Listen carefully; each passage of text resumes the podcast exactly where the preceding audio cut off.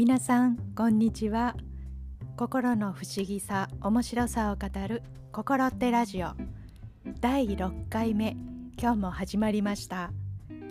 私は心っての浜田亜希と申します。本日もどうぞよろしくお願いいたします。さて今日のテーマはですね縛られてしまった心。ということです。またえらいテーマになりましたね。前回まででね今体験していることそしてあの子供の時に起きたこと今体験していることそして子供の頃のことあちこちねこうあの時間を超えて行ったり来たりしているようなお話になったかと思います。ということはですねちょっと子供の時にも完全に戻ってしまってそこを掘り下げてみたらどうなんだろうってね思ったんですよ。そういうテーマでね今日はやってみたいと思います。それでは本日もどうぞよろしくお願いいたします。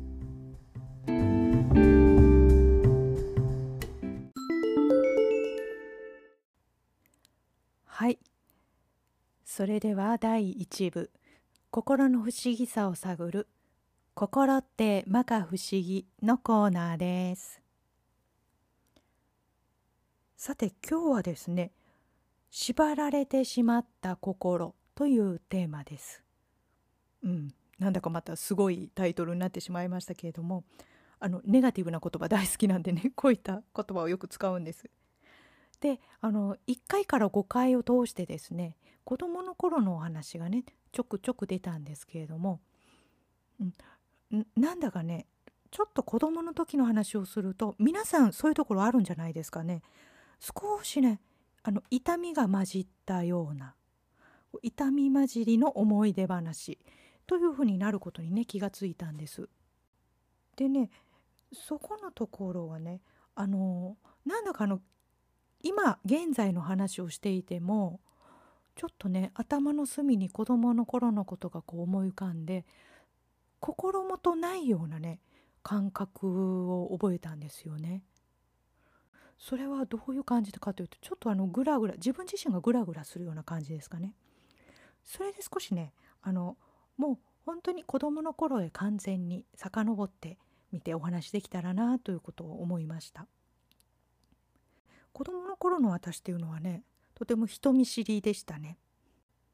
逆に言うとあの内弁慶ですよね。内弁慶って今言いますかね。あのお家の中でだけねあの偉そうにしたりとかね。あのいっぱい喋ったりとかするんですけどね。あのもう外に出るとねあのどうしたらいいか分かんないんですよ。もうねあの親に聞かない親についてきてもらわないとね怖くて不安で不安でそんな子供でしたね。だからねあの幼稚園とかね小学校一人で行くの大変だったんですけどね。怖くて怖くて。でもまあそんな私でもねなんとかなんとかお友達作りながら大きくなってきたわけなんですけれどもであれはちょうどね思春期の頃ですね。あのその事件は小さな事件は起きました。私の部屋がねあのお家の2階にあったんですけれども。でちょっとね用があって1階に降りようかなってした時に両親が1階で私のことについて話をしてたんですね。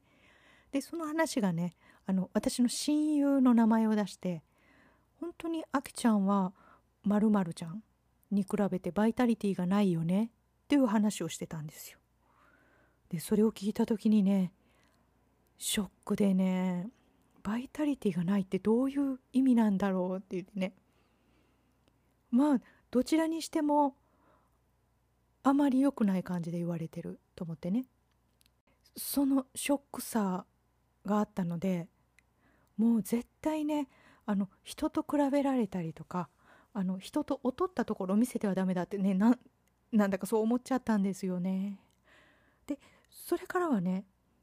いつだって元気でなくっちゃいけない。で明るくなくてはいけない。活発でなければいけない。であの人と話すのね物おじしちゃいけないっていうね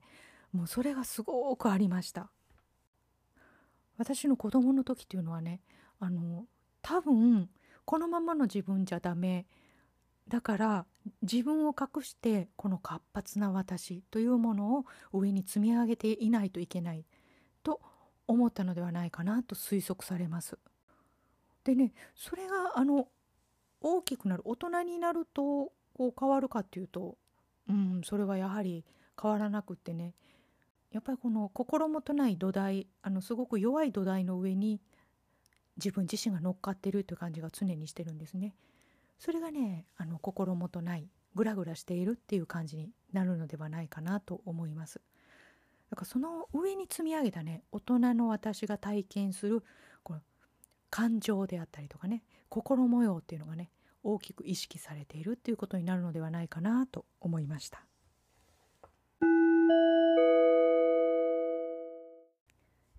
はいそれでは第2部心にまつわる日常の出来事をお話しする「心っての放課後」のコーナーです。ではここではね自分を表現するということについてねちょっとあのハッとしたお話をしてみたいと思います。以前ですね私あの詩のお勉強を少ししてたことがありまして詩ってあのポエムの方の詩ですね。あのそこのお教室がね詩をみんなで作ってで出来上がった詩を朗読して発表し合ってその後にあの一日の振り返りをするというようなねそういったプログラムのお教室だったんですよ。まあ、あの詩を作るっていうことに関してはねあの好きで一生懸命作っていたんですけれどもさてあの朗読するというところになってね、うん、朗読ってどうすればいいんだっていう感じあの朗読って難しくないですか？あの例えばどのように読めばいいのか？あの情感たっぷりに読み上げればいいのか？それとも結構淡々と抑揚なく読み上げる方がいいのか？もうそこからしてねちょっと、ま、あの悩んでましてね。でまああのいろんな読み方でねちょっと試してみたんですけれどもね。である日あのその日は情感たっぷりに読み上げるタイプでねあの頑張って読んでたんですよね。でただあのもう恥ずかしくってね。であの顔真っ赤にしてね結構あのもう一生懸命読んでいたんですけどねでその日一日終わりましてで最後に感想を言うところになってであの私ねあの心がキューってなるぐらいあの恥ずかしかったですというふうにね言ったと思うんですよ。でその時にあの先生から返されたコメントっていうのがねあの私をハッとさせたんですよね。でそれはねあの心がキューってなるぐらい負担がかかるぐらいのところまでそういった読み方をしなくていいというねそういった意味合いのことをねおっしゃったんですよ。そこでねああと思ってあの表現をするにあたってね今の自分の何かをこう一段階超えてのところで表現しないとダメだって思っているっていうのが自分の中にあったんだなと思ったんですよね。であの平常心であったりとかねあの冷静な状態ではいつもの自分なのでその状態では表現はできないと思っていたみたいなんですよね。ああそういったところあったなと思ってねでそこがですねあの今日のテーマ「縛られてしまった心」というところにつながるかもしれないんですけれどもその表現がねあのバリエーションの一つであったら特に問題はなかったと思うんですけれどもあの通常の自分をあまり良しとしないままその自分を超えようとこうねしているっていうところであのもう心がキューっていうぐらい確かに負担といえば負担だったなっていうあのチャレンジとかねあの練習とかね楽しさとかではなかったなとねその時思ったんですよね。でそれからですねあの心がそこまでこうキリキリキリキリってねならないところにちょっと焦点を当ててそれぐらいであの朗読を試みてみたんですよ。そうするとね結構こうあのいろんな試し方もできるしいろんな改善もできるしあの自分としてできることはあの決してないことはないあのたくさんのことができるなということに気がついたんですよね。でそれがねこの今のあの音声配信にもつながっているんですけれどもあの今話しているっていうのはねあの、まあ、平常心あのそんなにね あのものすごくねこう情感たっぷりにではないですけど あの平常心で喋ってますのでねあの負担がないんですよね。で負担がないけれどもとても自分ができるあの精一杯のことがあの十分できるなという実感があります。あなんかもう表現ってねこういう意味でもすごくあの奥が深いなと思いましたね。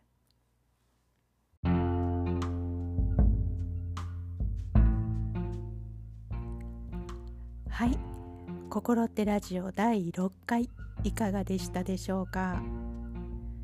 今日はね縛られてしまった心ということでねちょっとグラグラする土台というお話から始まったんですけれどももう土台がそういう感じなのでねちょっとこうあの完全にネガティブな話になるかと思いましたけれども大人になった今からでもあの何らかそこに働きかけることができるようなちょっとあの希望が持てるようなね流れのお話になりましたよね。それもね思ってもみなかったような流れでとても不思議でしたね。それではまた次回もぜひ聴いていただければと思います。心って浜田亜希でした。本日もありがとうございました。ごきげんよう。